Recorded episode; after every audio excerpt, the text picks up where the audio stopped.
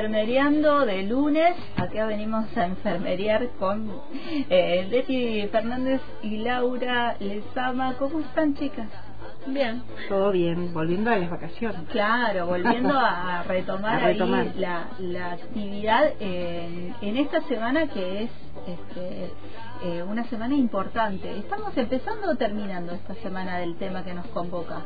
Estamos terminando. Estamos terminando. Estamos terminando. Sería el último día. Empezó el primer día de agosto hasta el 7 sería la Semana Mundial de la Lactancia Materna. Por ahí vamos a andar. ¿Y qué es la Semana Mundial? ¿Qué, qué, ¿Por qué existe? Eh, ¿Cuál es la importancia de esa semana? En realidad, eh, eso es una iniciativa de una eh, organización internacional de, protección de los derechos de, las mujeres y de, las infancias, que, bueno, está hace muchísimos años y que eh, todos los años eh, se trata de concientizar a la población de la importancia de la lactancia materna eh, para las primeras infancias, los beneficios y también em, las contraindicaciones, podríamos decir, del de, amamantamiento con productos sucedáneos de la leche, que serían en este caso las leches de fórmula. Entonces, la idea es que todos los años, mundialmente, se trata de concientizar a la población mundial de la lactancia materna en la primera infancia, ¿no? de, de, del amamantamiento y eh, los beneficios que esto tiene, porque muchas personas, más que nada en los países, si vos lees informes, más que nada de los organismos internacionales como UNICEF o la Liga de la Leche y demás organismos que están relacionados con esta investigación, eh, lo que ellos ven es que en los países poco desarrollados son los que hay menos lactancia materna. Contrariamente a lo que uno pudiera pensar en donde la situación económica es muy grave y hay niveles altos de pobreza, pasa todo lo contrario, ¿no? Eh, en realidad en África y en un montón de lugares eh, que son países que son de alta cantidad de, personas pobres eh, bajo el índice de la pobreza, lo que sucede es que no hay lactancia hasta los digamos, no se cumple la lactancia hasta el sexto mes, que es lo mínimo que podríamos tener para poder tener una mm, primera infancia saludable. Muchas de esas cosas, por ejemplo, mundialmente hablando, ¿no? Se debe, en el caso de África y todos esos países, eh, se debe más que nada a los aumentos de casos de VIH y de algunas infecciones que impiden el amamantamiento, en ese caso en esas mujeres, ¿no? Pero con altas tasas de desnutrición infantil y de muerte por, por falta de nutrición, es en donde se llama, se un llamamiento, ¿no? Eh, al, todos los años, en esta semana, del primero al 7 de agosto mundialmente, con diferentes lemas, ¿no? Diferentes lemas eh, que tiene que ver con el, la protección a nivel comunitario, ¿sí? Porque siempre se habla de la lactancia como una responsabilidad de todos, de todos. Claro. Eh, no solamente individual. Claro, ¿no? solamente de la persona con capacidad de gestar, sino solamente eh, a los, al plano este, comunitario, al plano de la familia, y en este caso, este año es al plano laboral. Ah, ¿sí?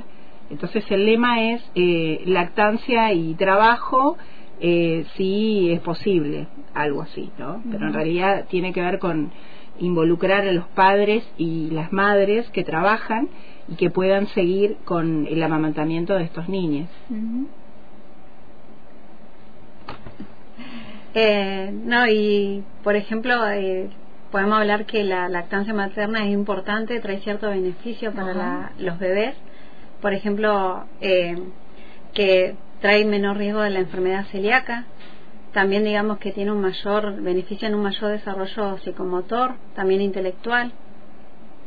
Mm, trae beneficio a la madre también, como por ejemplo que eh, hay un menor riesgo de hemorragia posparto, de depresión posparto también, eh, también eh, menor riesgo a padecer un cáncer de cuello uterino de mama.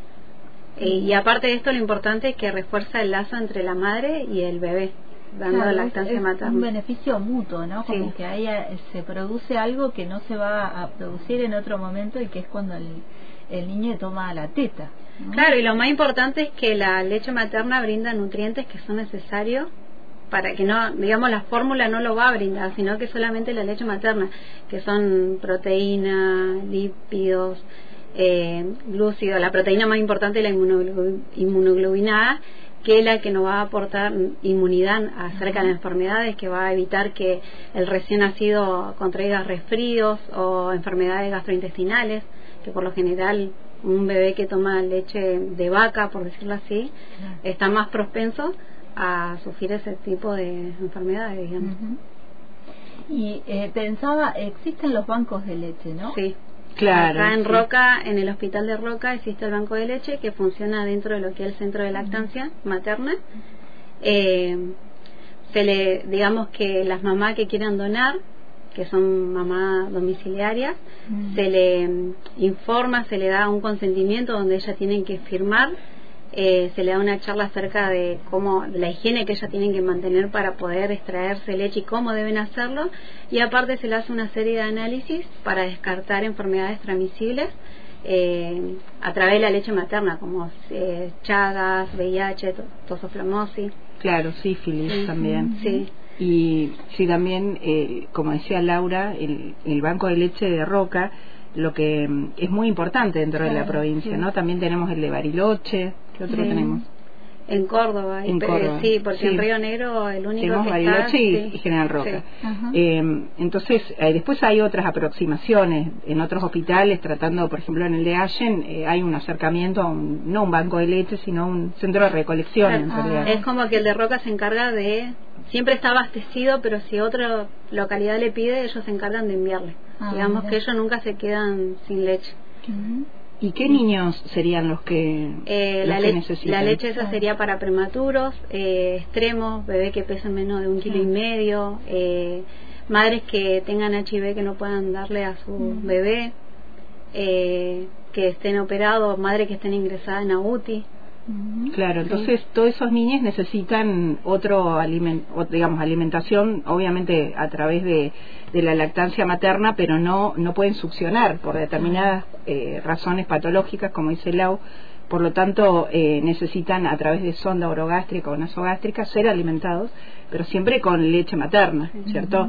Porque, como volvemos a repetir, lo que por ahí las personas muchas piensan que es el gran error, ¿no? Que lo hace la misma publicidad, la, misma, el mismo capitalismo, podríamos decir, ¿no? que, te, quiere vender la te quiere vender la microbiota, te quiere vender cosas que no existen, en realidad en los yogures, en el lactimel, bueno, también lo hace en, los, en las cajitas estas de, Nutri no sé cuánto y que además la caja, sabemos que una caja de leche, digamos, eh, maternizada vale alrededor de siete mil pesos y las que son pequeñitas, que te son dos o tres, una, dos tomas a lo mejor, están alrededor de los dos mil pesos.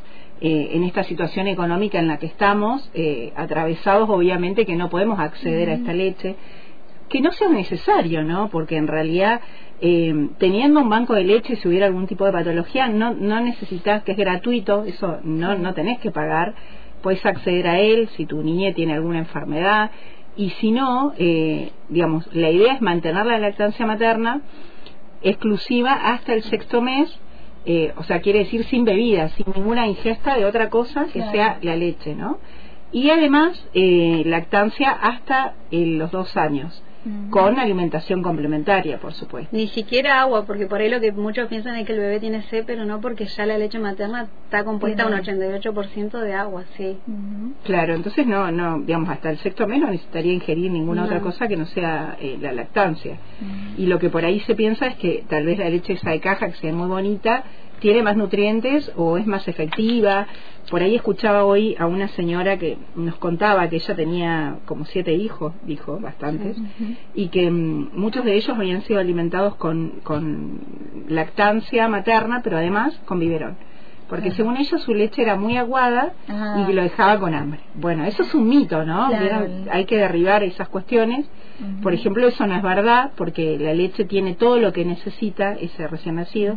Incluso eh, al principio el recién nacido va a tener una leche aguada, como dijo la señora, que es el calostro y que es el que necesita en ese momento, por la capacidad digestiva que tiene, digamos, de su estómago, que es muy pequeño, y que además necesita una leche más ligera y que tenga más eh, defensas o inmunoglobulinas que lo van a proteger de enfermedades de ese momento. Posteriormente, vos tenés eh, a los 15 días, por ejemplo, vas a tener una leche de transición, como dice Lau, que va a tener un poquito más de proteínas o de lípidos, que va a ser un poquito como más cargada, ¿no? Porque ese niño es un poquito más grande y así hasta llegar a la leche madura. O sea, no es que todas las leches son iguales. Mira que, incluso en el banco de mm. leche ya está seleccionado, separado, cuál es la leche de calostro, cuál es la leche de transición y la madura y por caloría. Ah, y digamos que cuando un niño de neo necesita ese tipo de leche por indicación médica, ellos van al banco de leche la sala que necesita. Claro, exactamente. Para cada niña hay una, un tipo de leche, no, no es todo igual, por la cantidad de, nutrientes que tiene o de calorías que necesita ese niño, ¿no? Que está en la internación. Por eso imagínate que, que por ahí tiene que ver con la falta de información, ¿no? De pensar. Pensaba yo eso de los mitos y decía, bueno, esto también que dicen, este, no, le doy, eh, parece que se queda con hambre, termina, termina de tomar la teta y parece que se queda con hambre, entonces le enchufa el, eh, el biberón porque parece que tiene hambre.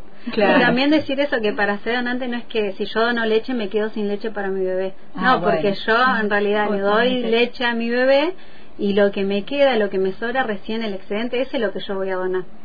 Primero le tengo que dar a, mi hijo y después me saco para donar. Claro, pero además contra vos más que saques, más, te va a salir, porque es un reflejo de, digamos, del eje hipotálamo hipófisis, es una cuestión neuroendocrina, por lo tanto, contra más vos eh, hagas la eyección y la succión, eh, eso va a enviar una señal al cerebro, por lo tanto va a estimular más, más producción. O sea, como que necesito más. Alguien está apretando el pezón, necesito más. Y ahí se fabrica más y más, para explicarlo sencillamente.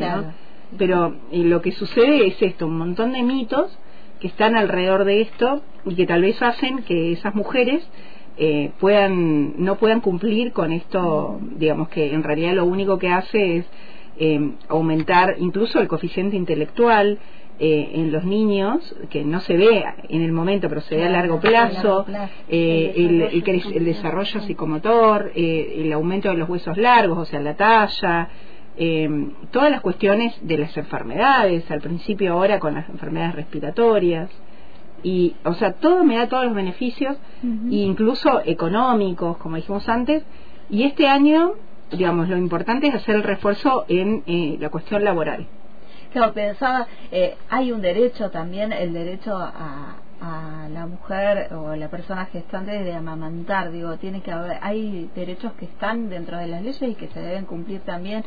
no sé si existe la hora de, amamantar. pero no está en ningún lado equipado, digamos, como para que la mujer pueda ir y extraerse la leche, porque tiene que haber un lugar equipado para eso, limpio, pero no hay en ningún lado, porque en todos los trabajos si tenés que hacerlo tenés que ir al baño. Claro. Un baño que no está condicionado. Claro, por supuesto, porque en realidad, si vos me decís, bueno, hay una ley, pero hay millones. En realidad, la más reciente es la 27611, que salió con la 27610, que es la de IBE, eh, la ley Mil Días, en donde habla de la protección de la lactancia, de la primera infancia, de la alimentación saludable, todo esto que dijimos recién.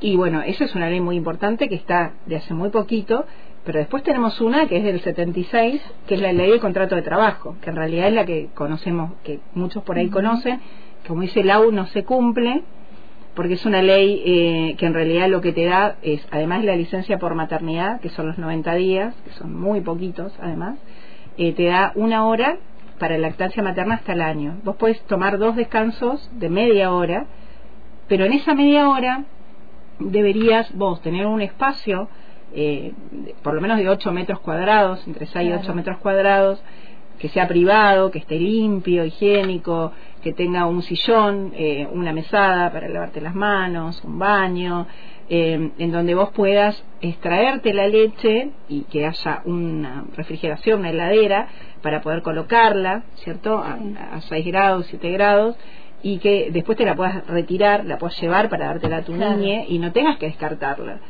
¿Qué sucede? En esta encuesta, que, ¿por qué sale este lema? Porque hay una encuesta que habla de que el 70% de las personas eh, no eh, abandonan eh, la lactancia materna antes del sexto mes por cuestiones laborales, ¿no? De las personas con capacidad de gestar, porque no la pueden sostener porque tienen que trabajar, como dice Lau, terminan sacándose la leche en el baño, descartándola terriblemente y no pudiendo acceder a que le traigan a su niña tampoco para que pueda tomar la teta. ¿no? Entonces, eh, esto hace que, quieras o no, en este, en este espacio en donde hay cuestiones legales, Río Negro tiene una ley también más con más licencia para maternidad solo para empleados públicos y también hay que hacer hincapié que el único hospital que tiene banco de leche y espacio amigable el de Roca el hospital de Roca que el centro de lactancia lo tienen del 2006 y el banco del 2018 que bueno que ahí no contaban que viene gente derivada de todos lados donde ellos lo explican cómo extraerse leche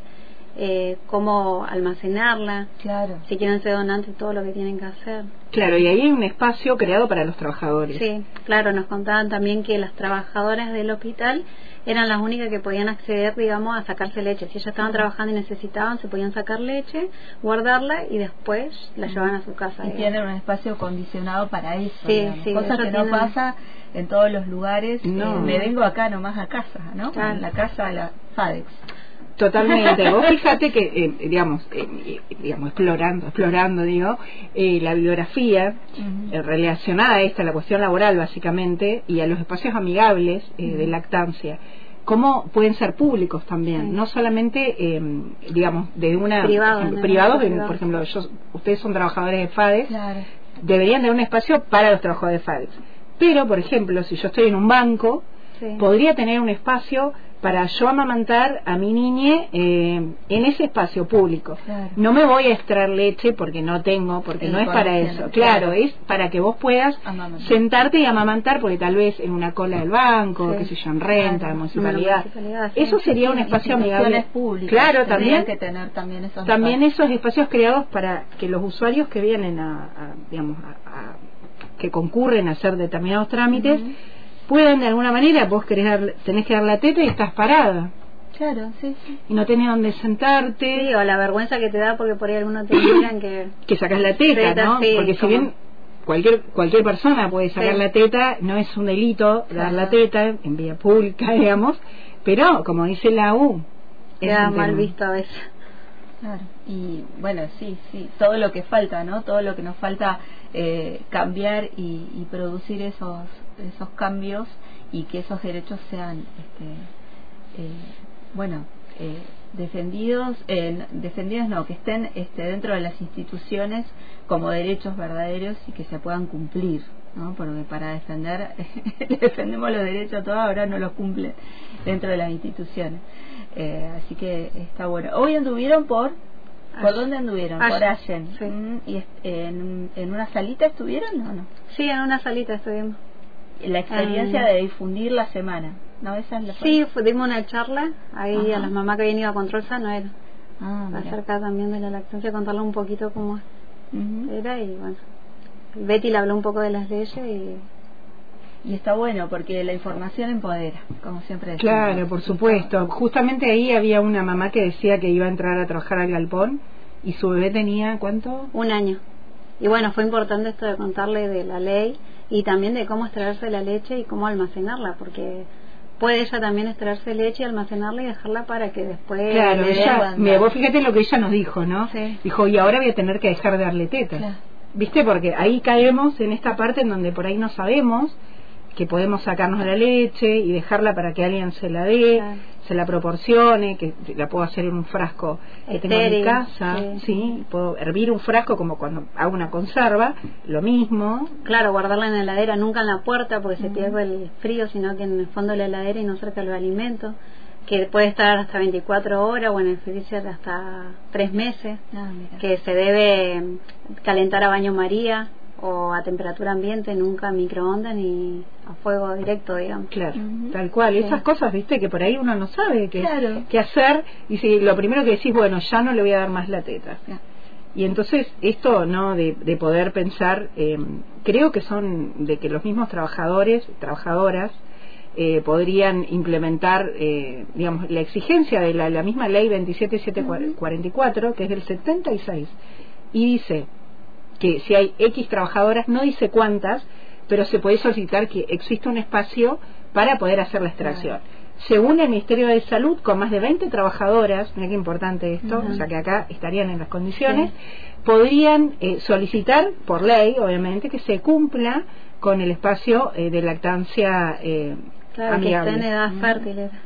Claro, exactamente. Con, más con, eh, con 20 ya trabajadoras podrías tener un espacio eh, de lactancia para estas trabajadoras.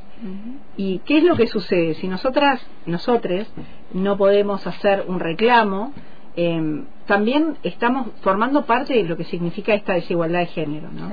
Porque vos fijate cómo te, digamos, hay una desigualdad toda vez que uno puede acceder al, trabajo, normalmente como cualquier otro. Entonces, en, ese, en esa disparidad en donde también hay que empoderar a la gente, a las personas, para que puedan hacer los reclamos y puedan solicitar en sus lugares de trabajo un espacio amigable de lactancia, que no necesita, ya te digo, gran tecnología, sino un espacio de 8 metros cuadrados, que es algo muy pequeño, y que es posible, digamos, Total, totalmente es posible, como dice el lema.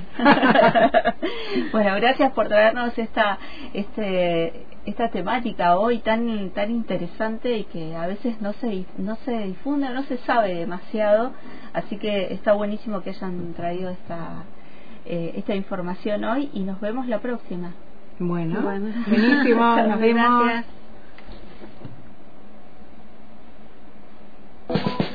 El hilo invisible. Un encuentro de sonidos y voces a la tarde. El hilo invisible. En la tarde por antena libre.